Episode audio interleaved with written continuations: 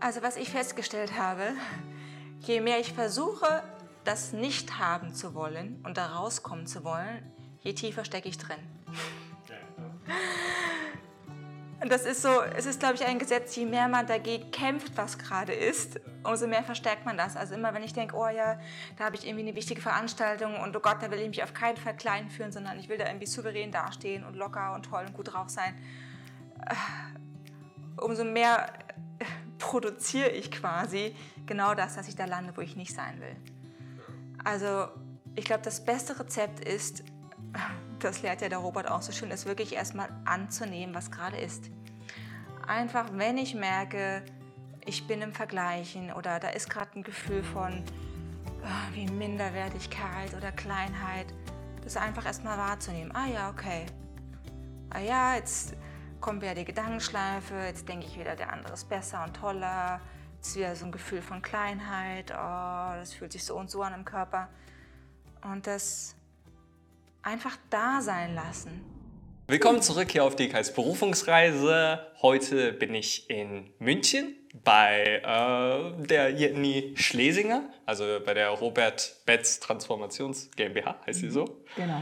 Ja, und äh, ich freue mich sehr, weil letztens gab es ja ein Interview mit der Lydia Baumann, also das könnt ihr auch hier oben einmal nachschauen. Das ist eine Feng Shui-Beraterin gewesen und die war ja auch mal Chefassistentin Assistentin gewesen und äh, ihr hat das ja überhaupt nicht gefallen. Und da habe ich gedacht, ich müsste jetzt unbedingt mal eine glückliche oder zufriedene Chefassistentin fragen, wie es denn bei ihr ausschaut. Und äh, da ist mir sofort die Jenny eingefallen. Ähm, letztens war ja auch ein Interview mit dem Robert Betz. Und das ist natürlich auch hier oben. Und äh, wir steigen gleich mal ein. Vielleicht kannst du ganz kurz äh, sagen, was du als Chefassistenten so machst und mhm. was dich dabei fasziniert? Also ich glaube generell, Chefassistentin ist ein sehr weit gefasster Beruf, je nachdem, in welcher Firma man arbeitet, in welcher Branche unterscheiden sich die Aufgaben wahrscheinlich sehr. Und auch bei mir haben sie sich in den letzten Jahren immer wieder verändert.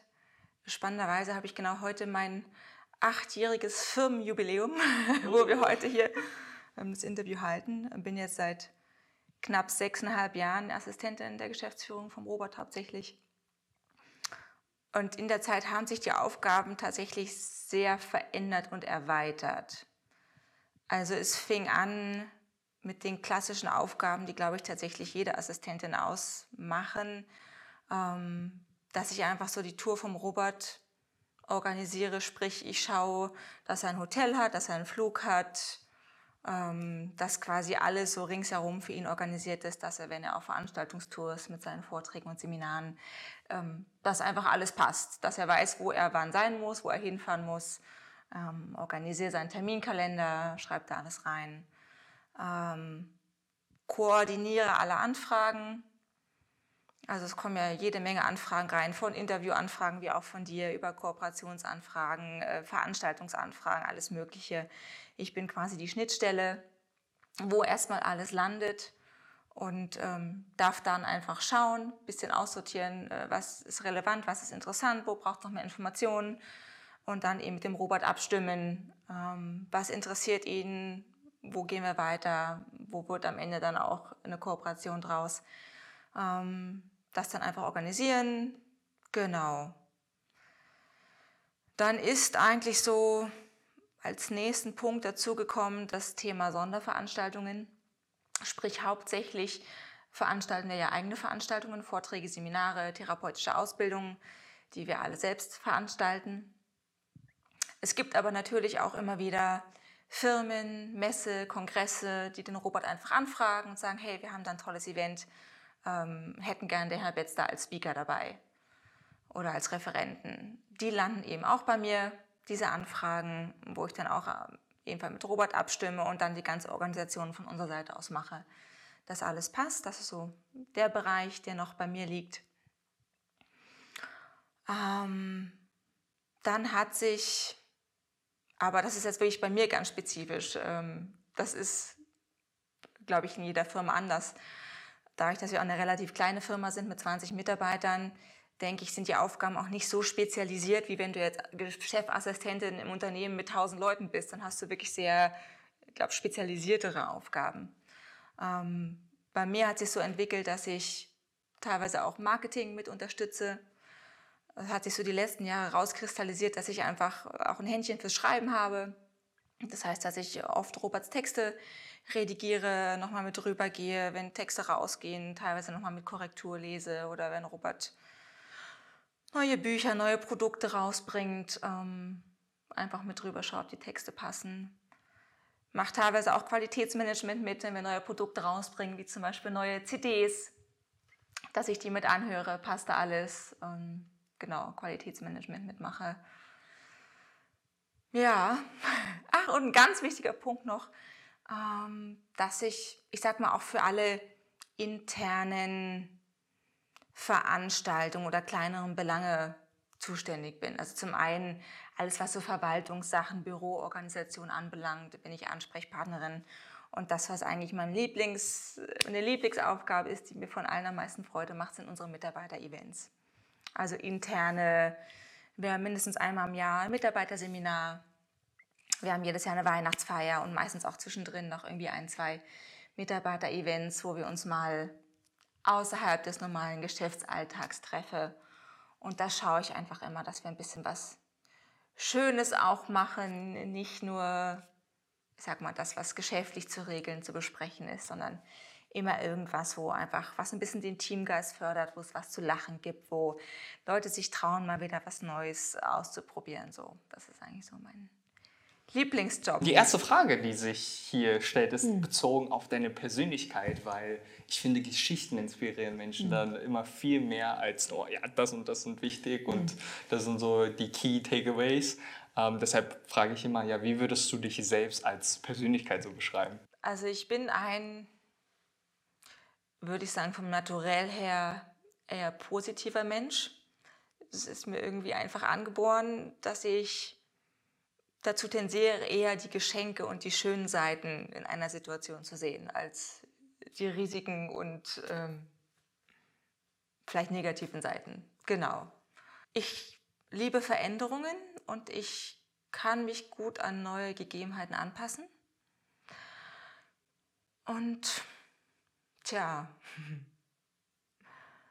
bekomme oft von anderen immer wieder äh, dieses Label Sonnenschein. Du bist ein Sonnenschein. Also irgendwie scheint es auszustrahlen, selbst wenn ich schlechte Laune habe, dass ich sowas äh, positiv, ähm, gut gelauntes, energievolles, ähm, so in meine Umgebung reinstrahle, reinbringe anscheinend, ja. Ist es anstrengend eigentlich für dich, wenn andere die ganze Zeit so sagen, du bist so ein Sonnenschein und dann versuchst, also ich es, zumindest versuche ja. dann immer so dann sehr positiv zu sein, obwohl manchmal ja. diese Tiefen sind, wie ist eigentlich bei ja. dir?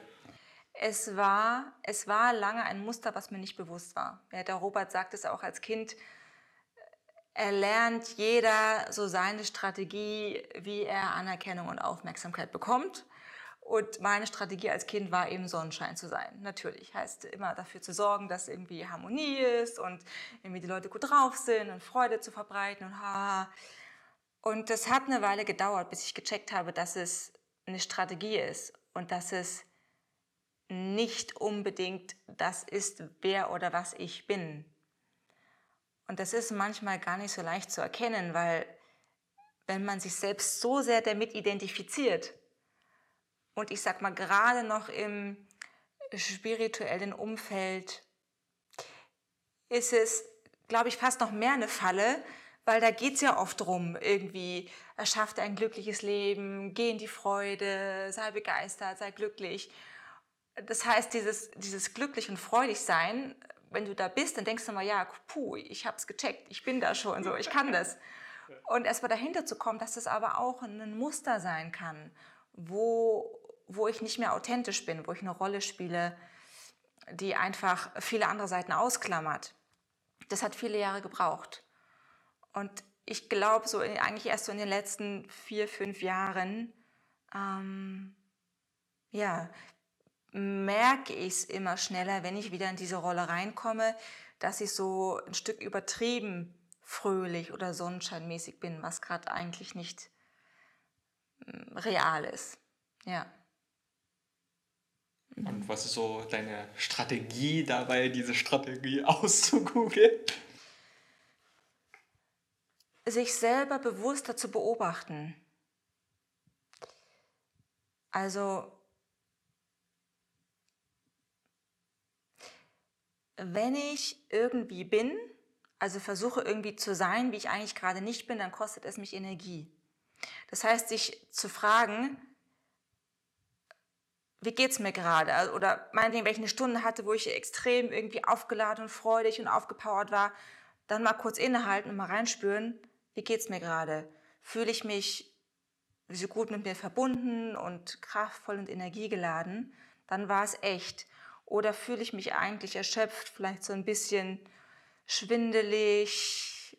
Ähm, dann weiß ich, okay, es war überzogen ich, ich bin irgendwie aus meinem Körper rausgegangen, rausgegangen und habe eine Rolle gespielt, die nicht echt war. Und oft ist es, wenn ich merke, dass ich zu sehr in ein Extrem gehe. Also das ist so, weißt du, wenn so, ah, yeah, und toll und super und, hm, und ha, tschakka, tschakka, hey, hey. Das ist meistens ein bisschen too much. Also du kennst vielleicht auch so Leute, wo du merkst, hey, irgendwas ist hier nicht ganz echt. Und dann ist es oft dass wir das Gefühl eigentlich nicht fühlen, sondern dass wir denken, wir sind gerade fröhlich und wir fabrizieren das im Kopf. Aber eigentlich sind wir nicht mehr mit dem Körper in Kontakt und du fühlst dann eigentlich keine Freude. So wenn du die Augen schließt und nur deinen Körper wahrnimmst, okay, fühle ich gerade Freude? Oder rede ich mir ein, ich müsste gerade Freude fühlen und verhalte mich so, wie ich denke, dass es gerade sein müsste. Das ist immer ähm, ja, so eine gute Überprüfung. Kurz Augen schließen, wenn ich nicht denke, wie fühlt sich mein Körper gerade an?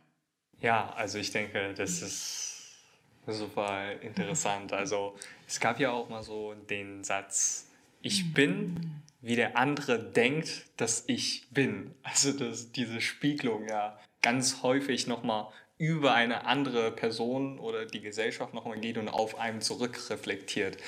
Ich finde, da innezuhalten und zu schauen, echt, also immer kurz innehalten und zu schauen, das ist ja immer hilfreich. Ja. Das ist ja immer unheimlich, auch wenn man sehr gestresst ist, dann merkt man das eigentlich auch nicht in dem Stress, sondern nur, wenn man kurz ja. innehält. Aber ja. kommen wir zu der zweiten Frage. Was sind so drei Dinge, die dir mega viel Spaß machen? Mega viel Spaß macht es mir, mir Überraschungen für andere einfallen zu lassen.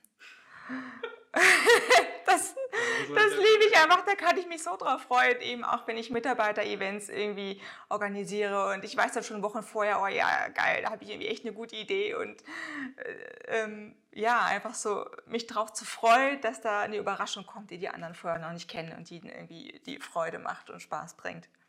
Das macht mir mega viel Freude. Tanzen tue ich für mein Leben gern. Genau, das macht mir mega viel Freude.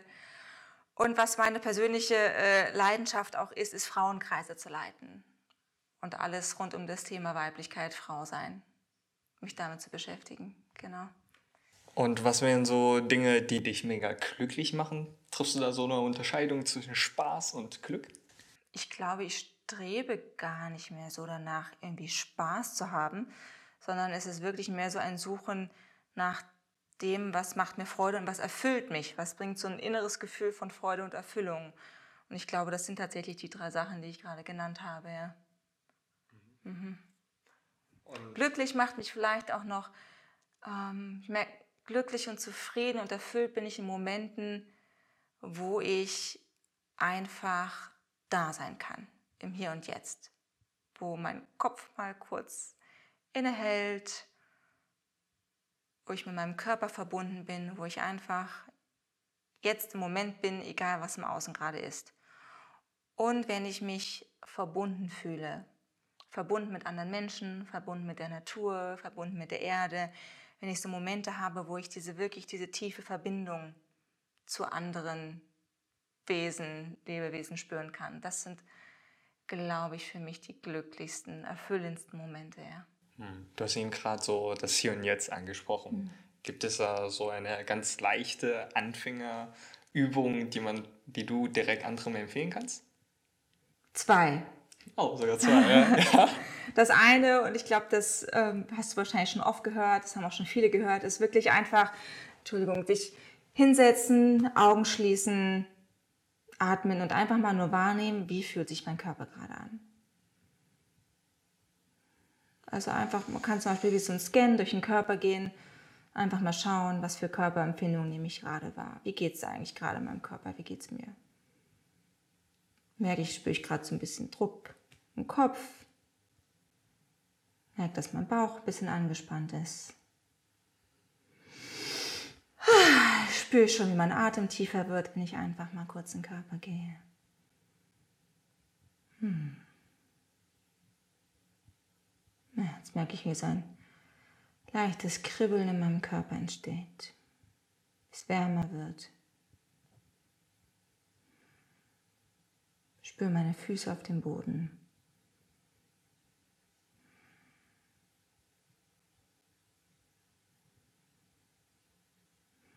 Jetzt merke ich schon einfach, wie das Beobachten wird, was in mir ruhiger. Hm.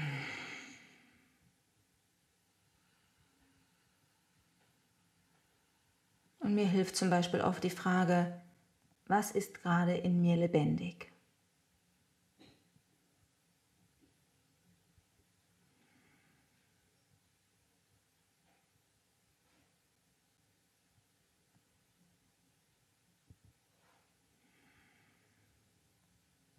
Dann einfach zu benennen, was da gerade für Gedanken da sind, was für Körperempfindungen ich wahrnehme was für Gefühle sich vielleicht gerade zeigen und das einfach, wie ich es gerade gemacht habe, ganz platt benennen, laut oder leise. Ah, da nehme ich gerade den Gedanke wahr, ob das jetzt schon zu lang ist, ob ich jetzt wieder hier rausgehen sollte. Hm.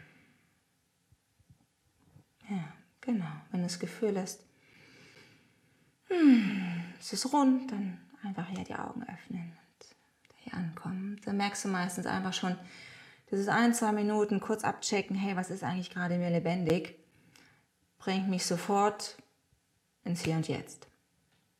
Hm, genau. Ja, danke dafür. Genau, die zweite Übung, was ich ähm, eigentlich so seit einem Jahr angefangen habe zu machen, ist das Schütteln. Mhm.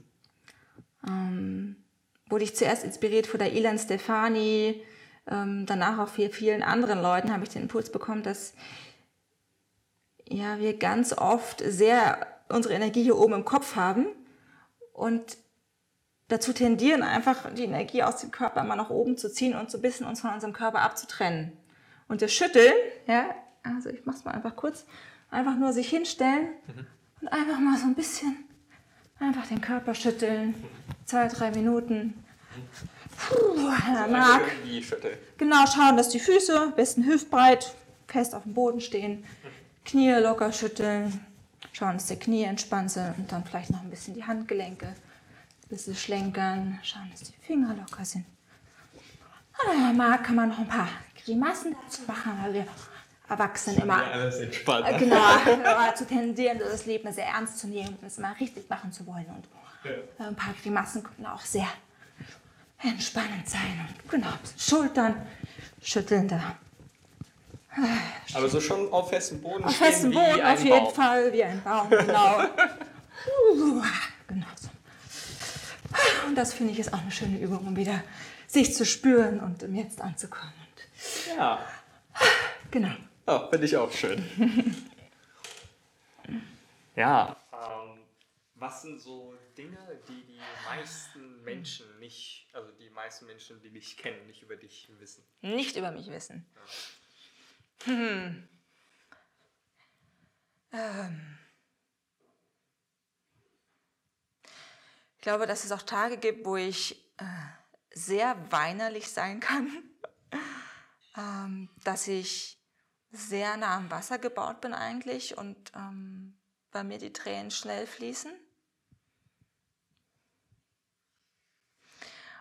Und was viele mir nicht ansehen, aber dass ich oft immer wieder Zweifel oder in Frage stelle, ob ich gut bin, wie ich bin und mich ähm, gern mit anderen vergleiche im Sinne von, ja, die haben doch da schon alles hinbekommen oder sind da und müsste ich nicht auch schon weiter sein. Also, wo ich merke, dass ganz oft die Selbst- und Fremdwahrnehmung eine andere ist. Also, dass ich was ausstrahle, dass viele Leute das nicht sehen oder überrascht bin, wenn ich dann mitteile, was ich da auch für Zweifel in mir habe oft, ja. Und äh, wie gehst du damit um oder wie bringst du dich wieder zurück von den vergleichenden Elementen? Hm. Ist es auch einfach wieder atmen und spüren oder gibt es da so gedankliche Hooks, die du da irgendwie eingerichtet hast? Also was ich festgestellt habe, je mehr ich versuche, das nicht haben zu wollen und da rauskommen zu wollen, je tiefer stecke ich drin. Ja, das ist so, es ist, glaube ich, ein Gesetz, je mehr man dagegen kämpft, was gerade ist, umso mehr verstärkt man das. Also immer, wenn ich denke, oh ja, da habe ich irgendwie eine wichtige Veranstaltung und oh Gott, da will ich mich auf keinen Fall klein fühlen, sondern ich will da irgendwie souverän dastehen und locker und toll und gut drauf sein. Äh, umso mehr äh, produziere ich quasi genau das, dass ich da lande, wo ich nicht sein will. Also ich glaube, das beste Rezept ist, das lehrt ja der Robert auch so schön, ist wirklich erstmal anzunehmen, was gerade ist. Einfach, wenn ich merke, ich bin im Vergleichen oder da ist gerade ein Gefühl von äh, wie Minderwertigkeit oder Kleinheit, das einfach erstmal wahrzunehmen. Ah ja, okay. Ah ja, jetzt kommt wieder die Gedankenschleife, jetzt denke ich wieder, der andere ist besser und toller. Jetzt wieder so ein Gefühl von Kleinheit, oh, das fühlt sich so und so an im Körper. Und das einfach da sein lassen. Das einfach sagen, ja, ist okay und es ist okay. Ich darf vergleichen. Ich darf mich klein fühlen. So what? Also es passiert ja nichts. Ja. Wir, wir wollen immer alle irgendwie selbstbewusst und souverän durchs Leben gehen und das 24 Stunden rund um die Uhr und so das andere lieber nicht haben. Aber ich glaube, eigentlich ist der Weg dahin nicht mehr nur souverän und selbstbewusst sein zu wollen, sondern zu sagen, okay, ich bin alles und, und ja, ich darf mich auch klein fühlen und das ist okay. Und ich habe gemerkt, dass mit dem Vergleichen wird weniger, je mehr ich wirklich das Leben lebe, das ich leben will. Und das habe ich auch bei anderen Menschen um mich herum beobachtet. Wenn jemand das Leben lebt, was was er erleben will, wenn er eine Tätigkeit macht, die ihn einfach erfüllt, wenn er derjenige ist, der er ist, dann, dann gibt es eigentlich keinen Grund mehr, neidisch auf andere zu sein oder sich mit anderen zu vergleichen, weil dann lebst du ja genau das, was du leben willst. Dann willst du nicht tauschen, weil du lebst das Leben, was du halt leben willst. So. Also genau, ich habe gemerkt, ähm, ich hatte lange das Thema, dass ich mich mit meinem Mann sehr viel verglichen habe und, und mich immer so ihn auf den Sockel gestellt habe und mich klein gemacht habe, bis ich irgendwann gemerkt habe, ja, der Grund ist, dass er ein Stück weit schon mehr gefunden hatte, was ihn wirklich erfüllt. Und je mehr ich Dinge tue, die mich erfüllen und das Gefühl habe, ja, das ist genau meins, da bin ich am richtigen Fleck, je weniger vergleiche ich mich mit anderen. Ja. Ja, also ich denke hier auch wir sind nun mal Menschen und ich glaube, dass alle diese Emotionen auch einfach menschlich ja, sind. Und ja. denkt nicht an den rosanen Elefanten. Denkt genau. nicht an den rosanen Elefanten. Das funktioniert äh, super. funktioniert ja. ja, nicht. Und äh, entsprechend denke ich auch, dass äh, das eine sehr gute Möglichkeit ist, einfach äh, sich selbst zu finden und nach sich selbst einfach viel mehr zu streben. Ja, und das Spannende, vielleicht noch eine kleine Ergänzung. Es gibt Forschungen, die zeigen, dass eine Emotion eigentlich einen Haltbarkeitswert von 90 Sekunden hat. Das heißt, es verdeutlicht so, dass, dass alles im Fließen und sich im ständigen Verändern ist. Nur was passiert, wenn wir sagen, das will ich nicht haben, das will ich nicht fühlen, das will ich nicht fühlen, dann, dann bleibt es wie stecken und das Gefühl, die Energie, die da drin steckt, kann nicht fließen und es kann sich nicht verändern. Ich halte es also fest. Das heißt, dadurch, dass ich es annehme und fühle, ja, okay, es ist gerade so, gebe ich ihm dieser Energie die Erlaubnis zu fließen und dann wird sich in kürzester Zeit verändern.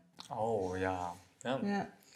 Also wenn man das so visualisiert, das sieht sehr mhm. schön aus vom Modell her. Mhm. Ja, ähm, die nächste Frage, die sich stellt, ist, was ist so das Wichtigste für dich, das du beschützen möchtest in deinem Leben? Zum einen möchte ich die Weiblichkeit beschützen im Sinne von, dass wir Frauen lernen, wieder mehr uns mit, mit diesem weiblichen Teil in uns zu verbinden und weibliche Qualitäten zu leben. Und ganz besonders die Weichheit, Weichheit und Sanftheit. Ich merke, Weichheit und Sanftheit sind zwei so schöne Qualitäten,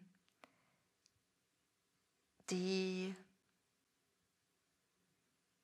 in unserer Welt oft wenig Raum haben, weil sie mit Verletzlichkeit verbunden sind. Und weil wir fast alle im Laufe unseres Lebens gelernt haben, Mauern und Schutzschichten aufzubauen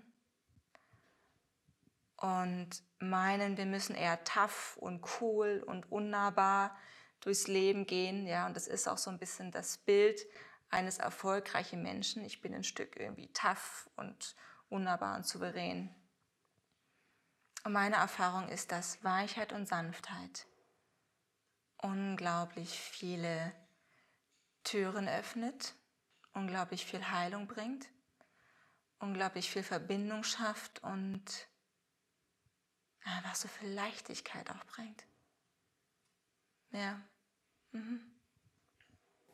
Ja, ähm, ich finde das auch sehr schön, wenn man diese Krusten quasi mhm. entfernt, vor allem selbst. Ähm, wobei man ist ja ein Stück weit, wenn man in einem nicht geschützten Raum ist oder nicht geschützten Umgebung ist, da können ja auch böse Menschen, sage ich jetzt mal, da sein, die einem sehr viel Schaden zufügen.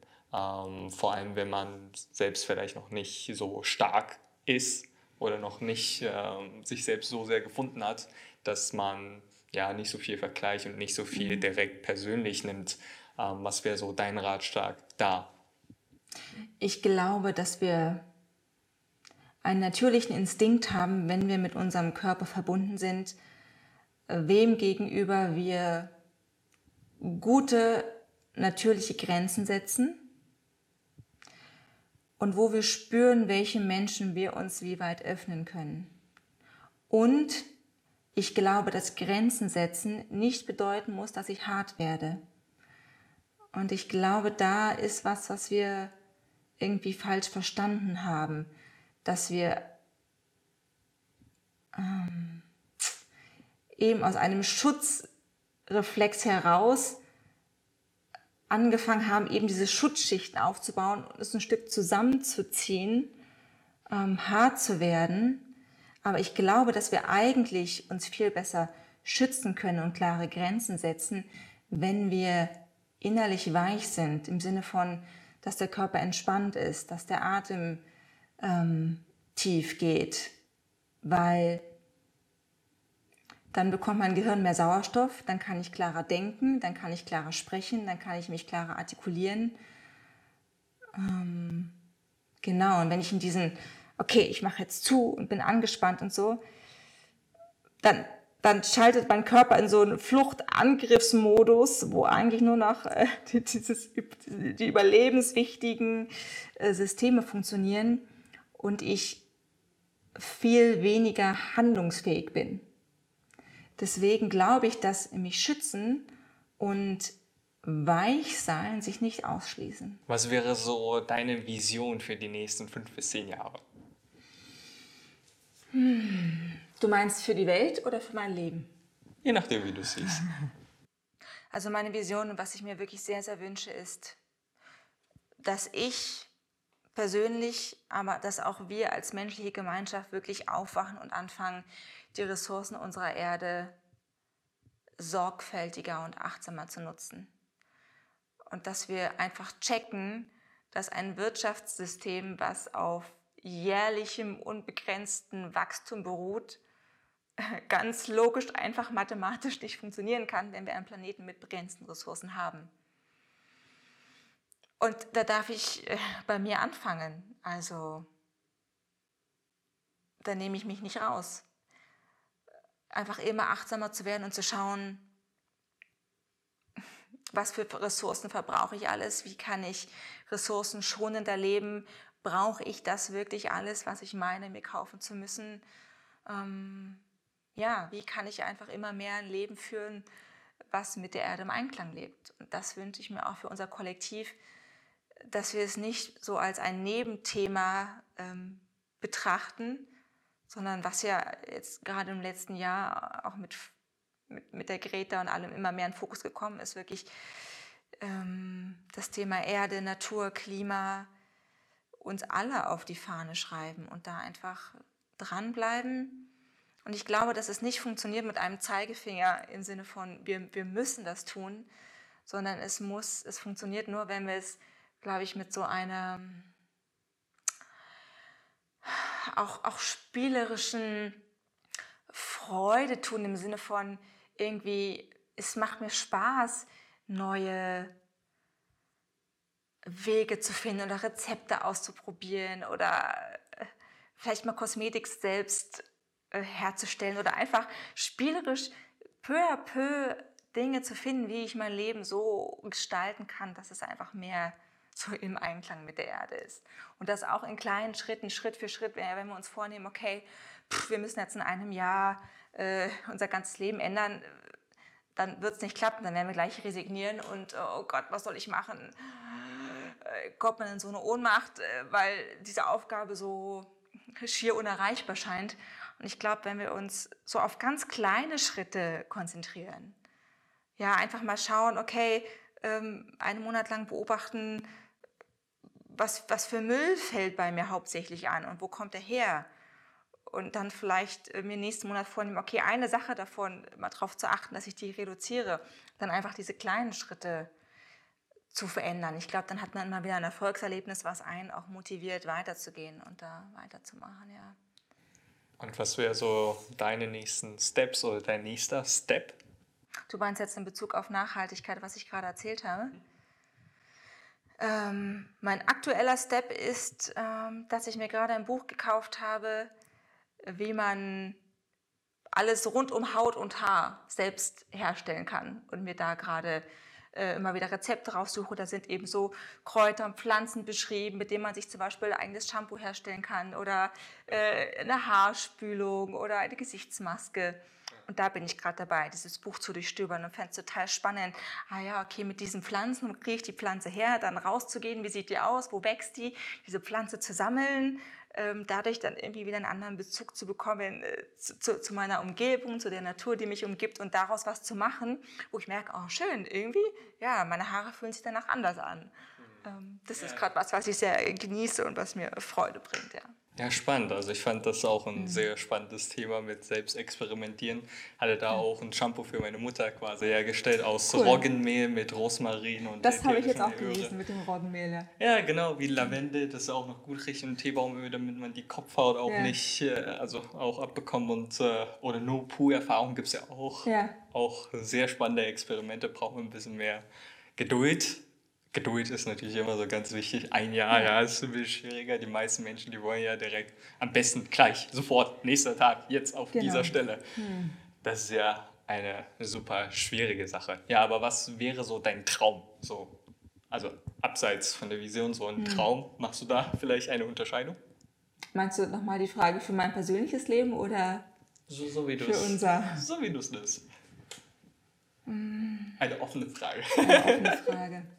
Ich glaube, dass Traum und Vision tatsächlich Hand in Hand gehen, weil was ist ein Traum, wenn nicht eine Vision? Vielleicht eine Vision, die noch deren Erfüllung in weiterer Ferne ist als ein, eine Vision. So, der Traum scheint vielleicht noch nicht so greifbar, weil wir noch weniger sehen, wie man dahin kommen soll. Aber für mich ähm, geht Traum und Vision eigentlich Hand in Hand. Ähm, es ist auf jeden Fall auch ein Traum, ähm, was ich schon gesagt habe, das Thema Frau sein, Weiblichkeit beschäftigt mich sehr. Ähm, dass einfach immer mehr Frauen und auch ich wieder uns auf die Suche machen, was heißt eigentlich Weiblichkeit, ja, uns wieder ähm, ja, eben auf die Suche begeben, das zu erforschen, weil wir leben einfach in einer Welt, die männlich dominiert ist und das schon seit langer Zeit. Und die Linse, durch die wir alle auf die Welt schauen und durch die wir beurteilen, was gut, was richtig, was schlecht, was falsch ist, was gute Qualitäten, was schlechte Qualitäten sind, ist einfach durch diesen Blickwinkel. Ähm, und uns da wieder auf die Suche zu machen und uns auch wieder mehr zu verbinden. Ja? Unter Frauen haben wir ja auch oft dieses Thema Konkurrenz, Stutmäßigkeit, Neid und wieder mehr Gemeinschaften zu genießen, auch reine Frauengemeinschaften und gemeinsam in diese weibliche Kraft zu kommen und wieder weibliche Weisheit zu leben. Das ist auf jeden Fall auch so ein Traum oder eine Vision, dass einfach auch noch mehr Frauen in dieser Welt ein wirklich selbstbestimmtes Leben leben können, weil das wird mir auch immer wieder bewusst, was es für ein Privileg ist, hier in Deutschland als Frau zu leben, ja, wie frei und selbstbestimmt ich hier bin im Vergleich zu fast allen anderen Ländern auf der Erde. Also das ist mir auch ein großer Wunsch, dass da einfach das Männliche und Weibliche da in Einklang kommt und wir uns auf Augenhöhe begegnen können und nicht, wie es noch in so vielen Ländern ist, dass da der Mann und da die Frau und der Mann hat das Sagen und die Frau hat noch nicht so viele Rechte. Ja. Was heißt für dich ganz konkret selbstbestimmt? Selbstbestimmt heißt für mich, dass ich frei wählen kann, mit wem ich zusammenleben möchte, dass ich meinen Partner, Partnerin, wen ich eine haben möchte, selbst wählen kann, dass ich selbst entscheiden kann, ob ich studieren möchte, welchen Beruf ich ausüben möchte, ähm, dass ich frei durch die Straßen gehen kann, ohne Angst haben zu müssen, überfallen, vergewaltigt, gekidnappt zu werden, dass ich äh, ja ein Recht habe, meine Meinung zu äußern, dass ich das anziehen kann, was ich möchte. Ja, genau, dass ich mein Leben nach meinen eigenen Vorstellungen gestalten kann. Mhm. Wenn du ein 30 Minuten langes Gespräch mit einer x-beliebigen Person führen könntest, mit wem wäre es und über welches Thema? Hm. Mit Shamli Ardak, eine von mir sehr geschätzte Lehrerin, die du nicht äh, kennen wirst. Die hat die Bewegung Awakening Women ins Leben gerufen, vor vielen Jahren schon. Und beschäftigt sich eben sehr mit dem Thema, wie können wir weibliche Spiritualität leben, was ist überhaupt weibliche Spiritualität, was bedeutet weibliches Erwachen und wie ähm, ja, können wir uns wieder mit unserer weiblichen Essenz verbinden. Hm. Hm. Und ich weiß gar nicht genau, über welches Thema ich mit dir reden würde, weil sie so viele spannende Themen hat. Ähm, aber ich höre ihr einfach unglaublich gern zu, weil ich merke schon, dass allein die Art, wie sie redet, mich in eine tiefere Verbindung mit mir bringt und irgendwie Zugang schafft zu einer inneren Quelle, die sich irgendwie automatisch auftut. Genau, das Thema, glaube ich, ähm, würde ich in dem Moment entscheiden, was, was in dem Moment äh, gerade da ist. Was sich mir als Frage gerade aufdrängt, das könnte ich jetzt im Voraus noch gar nicht sagen. Ja, ja spannend. Hm. Ja, wie ist es äh, eigentlich so in deiner Kindheit gewesen? Ähm, was waren da so prägende Ereignisse? In was für Familienverhältnisse bist du aufgewachsen? Mmh. Ich bin aufgewachsen. Ich habe eine anderthalb Jahre jüngere Schwester und einen 15 Jahre, Jahre jüngeren Bruder. Mm. Ich habe als Kind sehr zu spüren bekommen, dass die Ehe von meinen Eltern nicht so harmonisch war, dass da immer sehr viel Spannung im Raum lag. Ähm, was mich, glaube ich, auch dazu gebracht hat, dann diese Strategie von Sonnenscheinkind zu entwickeln, um eben diese Spannungen ein bisschen auszugleichen. Was mich ein Stück geprägt hat, ähm, war dann die Trennung meiner Eltern, ähm, wo ich 15 war. Meine Mutter ist, wo sie dann mit meinem Bruder schwanger war, auch von meinem Vater ausgezogen von zu Hause, weil sie einfach wollte, dass mein Bruder in einem Feld aufwächst, was nicht so spannungsgeladen ist. Und ich bin dann mit zu meiner Mutter gezogen, meine Schwester mit zu meinem Vater und war dann mehr so das Mama-Kind, meine Schwester mehr so das Papa-Kind. Ja. Ansonsten prägende Erlebnisse. Diese Trennung war prägend, aber dadurch, dass ich schon relativ ja, im jugendlichen Alter war, äh, jetzt nicht traumatisch für mich oder jetzt, ja, kein traumatischer Einschnitt. Und äh, bist du ganz normal auf die Schule gegangen und hast dann Bin ganz normal auf die Schule gegangen, Abitur gemacht? habe Abitur gemacht. Warst du gut? Ich war sehr gut, ich war äh, Jahrgangsbeste. Ähm, mir ist das Lernen einfach leicht gefallen. Ja. Also mir ist es einfach leicht gefallen, Sachen auswendig zu lernen, in meinen Kopf reinzubringen und runterzuschreiben und irgendwie Zusammenhänge zu erkennen und darzubringen. Heute denke ich mir, ich habe so viel Wissen in meiner Schulzeit und in meinem Studium in meinen Kopf äh, reingepresst, einmal runtergeschrieben und dann war es weg. Also was ich sehr bedauere, ist, dass ich irgendwie, irgendwie ist es mir in meinem Leben als Kind verloren gegangen, einfach mit Neugier und Interesse mir Dinge auf eine Art und Weise beizubringen und anzueignen, dass ich es mir merken kann und dass es da bleibt. Und da kenne ich andere Menschen, die haben kein Abitur und die haben irgendwie viel, ein viel breiteres Allgemeinwissen im Sinne von, dass sie Dinge wissen, die irgendwie wirklich lebensrelevant sind, ja, und nicht irgendwas, keine Ahnung, also was man halt in der Schule alles so lernt, was man nie wieder braucht. Ich denke, es ist so absurd, wie viel Lebenszeit wir eigentlich verbringen, uns irgendwelche Sachen einmal in den Kopf reinzuhauen, die runterzuschreiben und wir brauchen sie nie wieder. Und wirklich ähm, lebenswichtige, relevante Dinge fallen einfach, äh, ja, unter den Tisch. Und ja, das, das ist mir so ein bisschen abhanden gekommen, wo ich immer wieder merke, hey, ich lese ein Buch, da sind super spannende Dinge drin, wo ich denke, oh, das musst du unbedingt merken. Und ein halbes Jahr später weiß ich es nicht mehr. Ja. Und das ist einfach weg. Das ist noch was, wo ich gerade so schaue, wie, wie kann ich mir das Lernen wirklich wieder beibringen?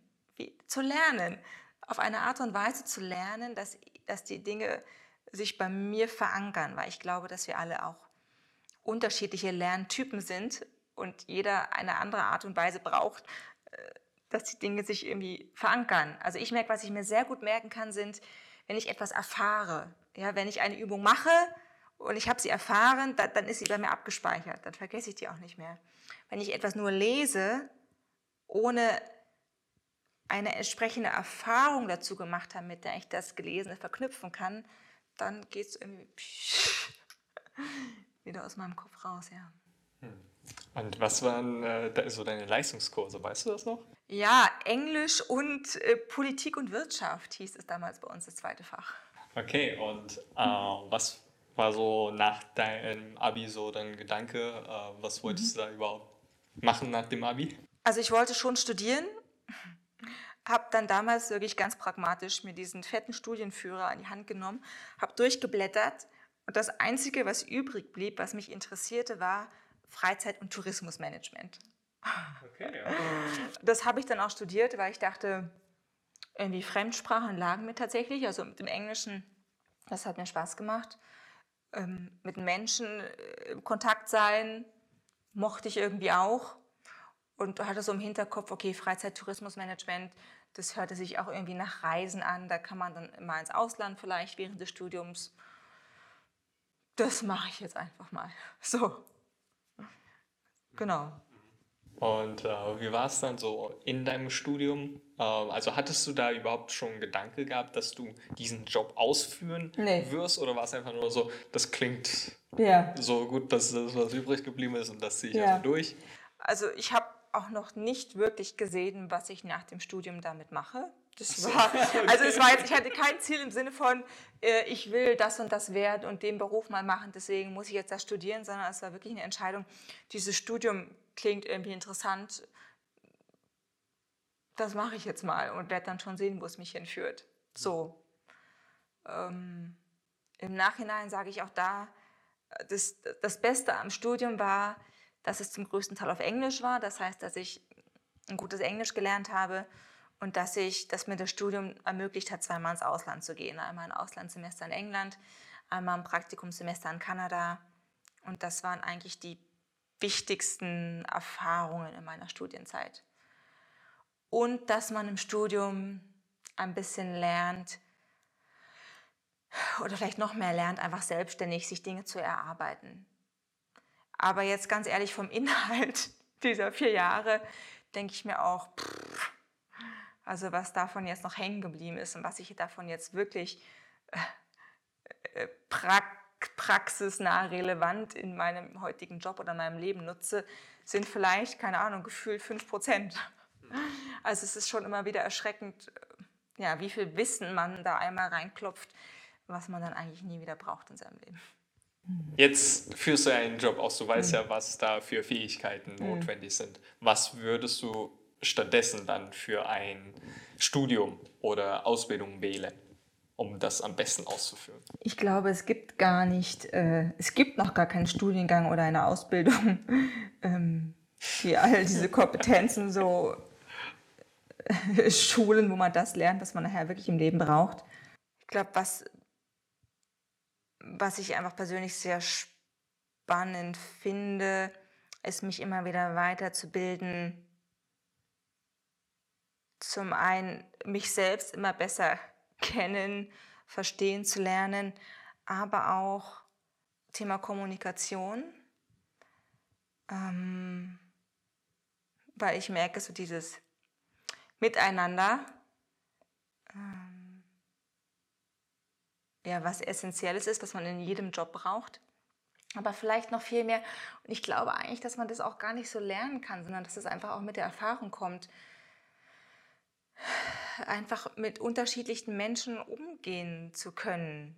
So. Also ich sag mal, als als ähm, Assistenz der Geschäftsführung bist du, glaube ich, oft an einem Punkt oder an, bist an einer Position in der Firma, wo du mit vielen Menschen zu tun hast und wo du wo es sehr hilfreich ist, ein Stück Fingerspitzengefühl zu entwickeln, mit welchem Menschen man wie in Beziehung ist oder wie redet oder wer was braucht. Und ich glaube, dass auch das eigentlich so eine entscheidende Kompetenz jeder Führungskraft ist. Dass eine Führungskraft eigentlich die Aufgabe hat, die Mitarbeiter so kennenzulernen, dass man weiß, wer hat was für Talente, wer braucht was, um seine Arbeit mit Freude tun zu können. Ähm, ja, wer hat was für Motivatoren? Ja, die, die einen bei den einen zieht tatsächlich mehr, ich sag mal, das Thema irgendwie Bonus und Gehalt. Äh, die anderen, ähm, den anderen tut es gut, wenn sie einfach Vertrauen entgegengebracht bekommen und irgendwie, dass man sagt, hier, du hast hier ein Projekt, ist deine Verantwortung, ich vertraue dir, mach mal. Und die nächsten wiederum, keine Ahnung, brauchen immer wieder eine neue Herausforderung. Und, und es gibt auch Unterschiede, ähm, welcher Mensch es wie kommuniziert braucht. Und ich glaube, da Fähigkeiten und Fingerspitzengefühl zu entwickeln, ist ähm, eine Schule, durch die wir alle gehen und die aber, glaube ich, auch einfach mit der Lebenserfahrung kommt. Ja. Ja, ähm, wie ging es denn für dich nach deinem Studium weiter? Was hast hm. du da erstmal gemacht? Ich weiß ja noch nicht so ja. vieles. Ja. Also ich bin erstmal in die Hotelbranche gegangen. Ah, ähm, okay. Genau, die hat mich irgendwie interessiert. Habe vor meinem Studium da auch schon äh, ein bisschen gejobbt, ein Praktikum gemacht. Ähm, bin dann während des Studiums eben nach Kanada gegangen, habe da ein Jahr in einem Hotel gearbeitet, an der Rezeption und in der Reservierung. Und Kanada ist ja, äh, sag mal, ein Land, wo es äh, sehr lange sehr kalt ist. Wir haben lange Winter. Und danach im Studium habe ich mir gedacht, jetzt möchte ich mal ausprobieren, in einem Land zu leben, wo es lange warm ist. Also so mal so, so, so einen richtig schönen langen Sommer. Ähm, das hat sich bei mir auch durchgezogen, dass ich mir meistens erst überlegt habe, wo ich hingehen will und mir dann da einen Job gesucht habe. Also gar nicht erst so, was will ich machen, sondern erst, wo will ich hin. Ähm, und dann hat sich eine Stelle in Griechenland ergeben, auf der sehr schönen Insel Naxos. Habe ich ähm, eine Saison in einem Sportclub-Hotel gearbeitet, auch ähm, an der Rezeption, aber wir hatten äh, sehr vielfältige Aufgaben, also von Frühstücksservice, äh, Housekeeping-Check, ähm, Anreisen organisieren, ein bisschen auch Marketing mitmachen und Führungen vor Ort. Und also es war sehr vielfältig und war eine sehr schöne Zeit, mal sieben Monate in Griechenland zu leben und mal zu erleben, wie es ist, so sieben Monate Sommer zu haben. Danach habe ich gemerkt, ist nichts für mich. Ich liebe die Jahreszeiten und äh, ich liebe auch den Winter, ich liebe auch diesen grauen Herbst und ähm, genau, nur Sommer wäre auf Dauer Nichts für mich, aber es ist auch gut, diese Erfahrung mal gemacht zu haben. Ähm, und dann habe ich gedacht, okay, ich gehe wieder zurück nach Deutschland und habe mir dann, ich aus, komme aus Berlin ursprünglich, bin in Berlin geboren und habe dann aber gedacht, nee, also in Berlin will ich nicht bleiben, wenn dann irgendwo in den Süden von Deutschland. Gedacht, irgendwie München ist eine schöne Gegend, weil da sind die Berge in der Nähe, da gibt es viel Wasser, ähm, viele Seen, äh, schöne hügelige Gegend. Ich suche mir was in München und bin dann im Marriott Hotel in Freising gelandet. Aber am Anfang gedacht, ach du Scheiße, nach der ersten Woche habe ich gedacht, oh Gott, ich muss hier wieder kündigen. Weil irgendwie ich kam aus diesem griechischen Sportclub-Hotel, wo alles total locker und entspannt war. Wir hatten äh, ja vorwiegend Surfer als Gästeklientel. Wir sind äh, mit Sommersachen den ganzen Tag rumgelaufen, auch an der Rezeption. Und das Marriott ist äh, so eine äh, US-Kette, steife graue Uniformen, es gibt genau Vorschriften, welche Sätze man wann sagen soll, wie man die Gäste begrüßen muss. Es sind vorwiegend Business-Gäste. Das ganze Milieu war einfach deutlich steifer. Und das war schon ähm, echt eine, eine, krasse Umgewöhnung erstmal. Ähm, und es hat sich dann glücklicherweise ergeben, dass ich nach drei Monaten ähm, durch Zufall in den Nachtdienst gewechselt habe. Ich sollte eigentlich nur mal aushelfen und habe dann aber gemerkt, dass mir die Nachtschicht interessanterweise viel mehr Spaß macht, wenn man einfach selbstbestimmter war. Also wir waren einfach zu zweit in der Nacht, da war sonst niemand und konnten einfach unsere Aufgaben selbstbestimmt erledigen. Ähm, es war nicht so stressig, die Aufgaben waren interessanter. Und dann habe ich ein Jahr in der Nacht gearbeitet, was ich mir vorher nie hätte vorstellen können, dass ich nachts arbeite. Ähm, und es ging. Auch mit dem Schlafen ging das super.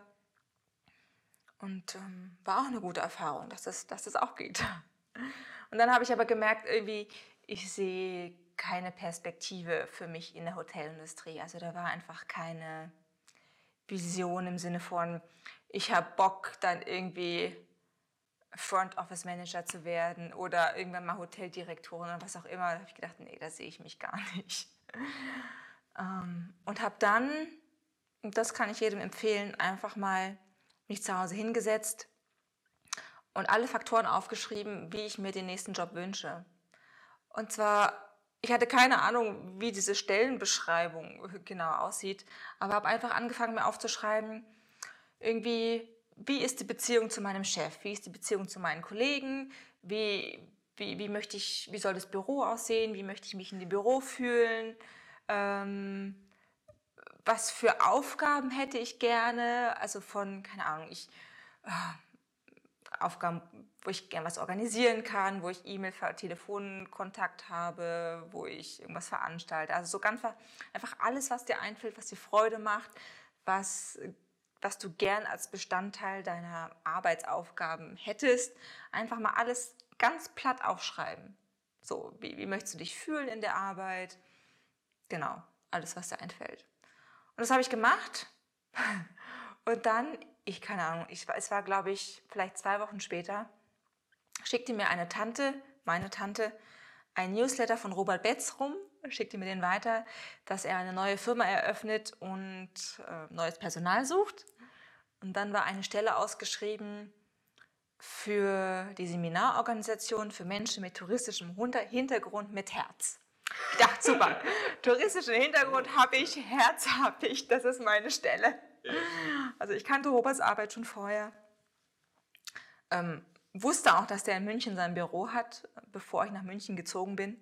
Und habe immer gedacht, naja, also die Menschen, die da arbeiten, die sind irgendwie schon so weit, so bewusst, so ein Stück spirituell erleuchtet. Ja, da, da, so weit bin ich noch nicht, da kann ich nicht arbeiten. Das war so mein Gedanke. Und dann, wo dieser Newsletter kam, wusste ich einfach, das ist meine Stelle. Das war so, das war so irgendwie so ein inneres Gefühl, das passt. Und ich habe auch dann meine Bewerbung hingeschickt.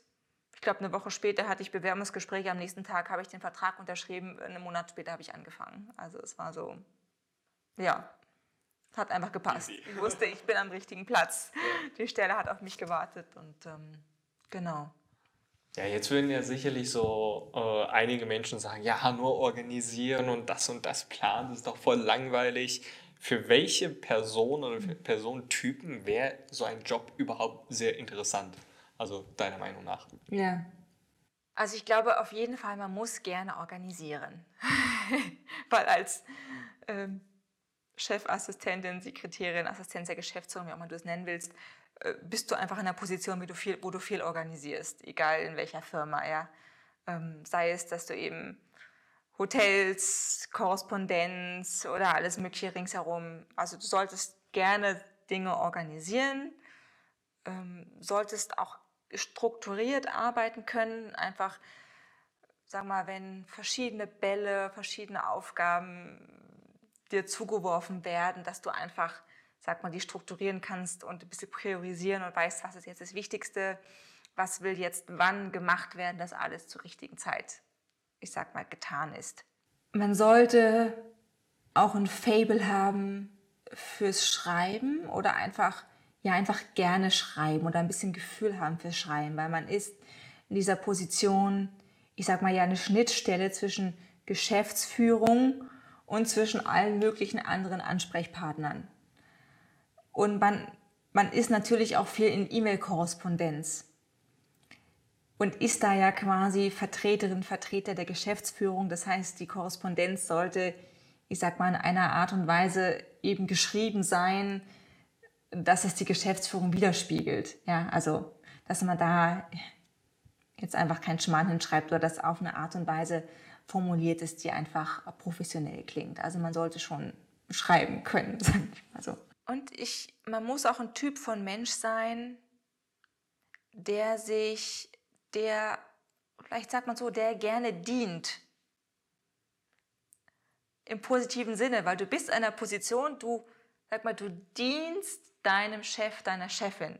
Im Sinne von, dass du ihm, ihr einfach Aufgaben abnimmst, damit diese Person oder Personen, wir haben ja auch zwei Geschäftsführer, sich einfach auf ihre wesentlichen Aufgaben fokussieren können. Also wenn ich das Bedürfnis habe, ich möchte selbst Chef sein, dann bin ich in einer falschen Position, weil dann, ähm, dann wird es mich immer unzufrieden machen, einer anderen Person zuzuarbeiten oder ihr zu dienen, dienen im positiven Sinne. Ich finde, jemandem zu dienen ist etwas sehr Erfüllendes, wenn man der Typ von Mensch ist und wenn es ein Chef oder eine Firma ist, der man gerne dient oder dem man gerne dient. Also ich, ich glaube, der Position darf man sich vielleicht auch nicht zu schade sein, äh, mal irgendwelche praktischen Sachen zu machen und sagt, oh, steht jetzt nicht in meiner äh, Job Description, ja, äh, keine Ahnung, ja, Chef, Sekretärin, keine Ahnung, geht man dann vielleicht auch mal eine Uhr, lässt, lässt man eine Uhr reparieren oder bringt man ein Paket zur Post oder besorgt mal schnell was. Ähm, weil es jetzt einfach gerade gebraucht wird. Und wenn ich sage, nee, also da bin ich mir zu schade für, na, dann wird es halt schwierig. Also äh, eben, ich glaube, dieser, dieser dienende Aspekt, dass ich das mit Freude mache und dass ich ähm, daran Spaß habe, ist was Wichtiges auf jeden Fall in dieser Position. Kam für dich überhaupt mal die Selbstständigkeit damals in Frage? Oder war das so, nee, ich suche mir einen Job und äh, Selbstständigkeit ist nichts? Hm. Damals war es auf jeden Fall so, dass ich einen Job wollte und nicht selbstständig sein. Inzwischen äh, gehe ich, äh, laufe ich zweigleisig tatsächlich. Also ich arbeite inzwischen noch vier Tage in der Firma, ähm, also 80 Prozent, und habe mir in den letzten Jahren peu à peu eine kleine Selbstständigkeit aufgebaut oder bin dabei ähm, durch eben Frauenkreise, auch durch andere Veranstaltungen, aber vor allem Frauenkreise, Thema Weiblichkeit, genau, dass ich da eigene Veranstaltungen anbiete. Und ich merke, dass auch das sehr erfüllend ist und ich merke es auch bei meinen Kollegen und auch außerhalb der Firma, dass es, glaube ich, immer mehr ein Trend auch ist, dass wir einfach merken, hey, wir haben so viele Interessen und Talente, die ja. sich ganz oft einfach gar nicht in, alle in diesen einen Job packen lassen. Und ich merke, es ist für mich einfach total schöne Balance zu sagen, okay, ich bringe hier in diese Firma äh, einfach mein Herzblut rein und, und, und, kann hier einfach bestimmte Talente leben. Und ich genieße es auch, eigene Veranstaltungen zu kreieren, wo ich ähm, kreativ sein kann, äh, noch andere Fähigkeiten eben mit reinbringen, die ich hier nicht leben kann. Und ich merke, so geht es ganz vielen von meinen Kollegen. Ganz viele haben ähm, einfach ein bisschen die Arbeitszeit reduziert, um anderen äh, Talenten, die sie haben, einfach Raum zu geben in ihrem Leben. Und ich glaube, das ist auch ein globaler Trend, wo es immer mehr hingehen wird, dass wir nicht mehr irgendwie 40 Stunden nur noch eine Sache machen, sondern dass es sich vielleicht mehr, dass es breiter wird, vielfältiger. Hm. Ja. ja. in Zukunft wird auf jeden Fall auch äh, noch ein Interview mit dem Roland äh, On-Tour-Team, sage ah, ich jetzt so. Das, äh, da, da, könnt ihr auch schon mal gespannt sein. Könnt ihr sehen, wie das äh, so ja, beim Robert Betz ist. Spannender Beruf, genau. Auf jeden Fall, ich finde das äh, mega spannend. Vielleicht, man muss dazu noch sagen, dass ich mich nicht äh, auf die Stelle der Assistenz der Geschäftsführung hier beworben habe, sondern ich bin eingestiegen in der Seminarorganisation für Lesbos. Und nach anderthalb Jahren hat, ist der Robert auf mich zugekommen und hat gefragt, hast du nicht Bock, diesen Job zu machen, weil meine Vorgängerin gekündigt hat. Und ich habe erst gedacht, ach du Scheiße, oh Gott, kann ich das überhaupt? Und so eng mit dem Robert zusammenarbeiten. Und irgendwie war dann aber die innere Stimme, doch, das ist dein Job, das ist die richtige Stelle, mach mal, der Rest wird dann schon kommen. Also auch das habe ich nicht geplant. Ja. Also das meiste in meinem Leben habe ich nicht geplant, sondern nur irgendwie den nächsten Schritt und dann, was danach kommt, hat sich dann einfach entwickelt. So. Hm. Ja. ja, sehr spannend. Ähm, uns läuft die Zeit ein bisschen davon, deshalb kommen wir jetzt überall zu der abschließenden kurze Fragen, kurze Antwortenrunde. Und äh, Frage Nummer eins wäre dein Lieblingssong? Mein Lieblingssong? Ja. Uh. Ähm. Puh, mein Lieblingssong. da gibt es viele. Also ein Lieblingssong ist zum Beispiel Heal the World von Michael Jackson. Der schönste Ort, an dem du nur gewesen bist? Gibt es auch viele. Mm, Naxos, Lesbos, das sind auf jeden Fall zwei sehr schöne Inseln gewesen, ja. So sonnige Orte. Ja. ja. Aber auch Vancouver Island auf jeden Fall. Vancouver Island, traumhaft. Mhm. Mhm. Das eine Adjektiv, das sich am besten beschreibt? Intuitiv. Mhm. Und deine Lebensphilosophie in einem Satz? Hör auf dein Herz. Das wichtigste Ritual, Routine oder Gewohnheit? Ich nehme jeden Morgen eigentlich ein, je nachdem, wie viel Zeit ich habe, eine halbe bis hin zu zwei Stunden Zeit für, für eine Morgenroutine. Und ich mache jeden Morgen erstmal kalt duschen, dann irgendwas, um wirklich im Körper anzukommen, sei es schütteln, sei es Yoga, sei es eine Runde joggen gehen, aber irgendwas, um im Körper anzukommen. Und dann mache ich noch irgendwas, ähm, um den Geist ein bisschen zu klären. Also entweder stille Meditation oder eine geführte Meditation. Also einfach um morgens im Körper anzukommen und diesen Tag bewusst zu beginnen. Oder manchmal spreche ich auch einfach ein Gebet. Ja. Mhm. Eine Buchempfehlung von dir? Für alle Frauen. Das Buch Frauenheilkraft von Sonja Emilia Rainbow. Und eine Seminarempfehlung oder anderwertiges Medium, das dein Leben verändert hat? Die Seminare von Shamli Ardakia. Hättest du noch äh, weitere Gedanken zum Themenfeld Berufung finden und Berufung leben?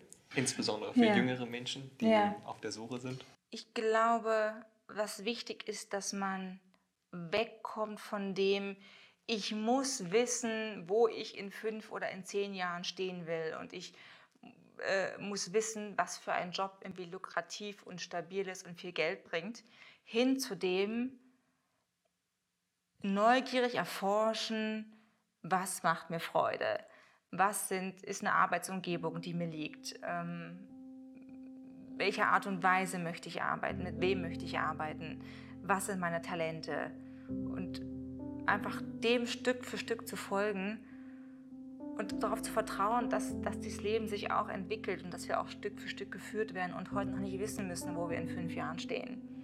Meistens, wenn wir glauben, wir wissen, wo wir in fünf Jahren stehen, dann macht das Leben eh viele Schlenker und man steht dann ganz woanders.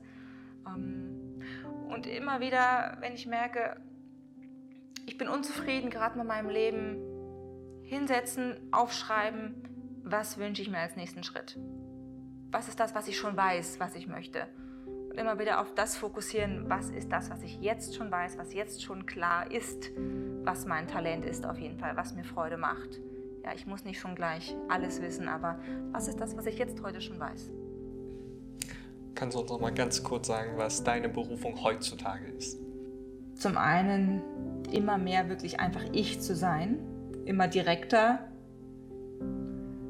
Ähm, meine Berufung ist auf jeden Fall in dieser Firma, vor allem dem Robert, aber meinen Chefs, in der Art und Weise zu dienen, ähm, dass ich ihnen ein Stück den Rücken frei halte, einfach ja, hier Energie mit reingebe, dass die Arbeit von Robert draußen in die Welt gehen kann und viele Menschen erreicht. Und meine Berufung ist ganz klar auch, ähm, an diesem Thema Weiblichkeit dran zu bleiben und zu erforschen, was ist das und das weiterzugeben auch an andere Frauen. Ja, einen ganz herzlichsten Dank an die liebe Jenny. Das ist eine sehr spannende Gespräch für mich und äh, sicherlich auch für alle Zuschauer. Und ich bedanke euch natürlich auch bei euch. In den Show Notes werden die Links dann verlinkt werden, äh, wie man dich vielleicht so findet, die Menschen, die vielleicht für Weiblichkeit auch interessiert sind. Ja, und äh, wir sehen uns. Bis dann und ciao.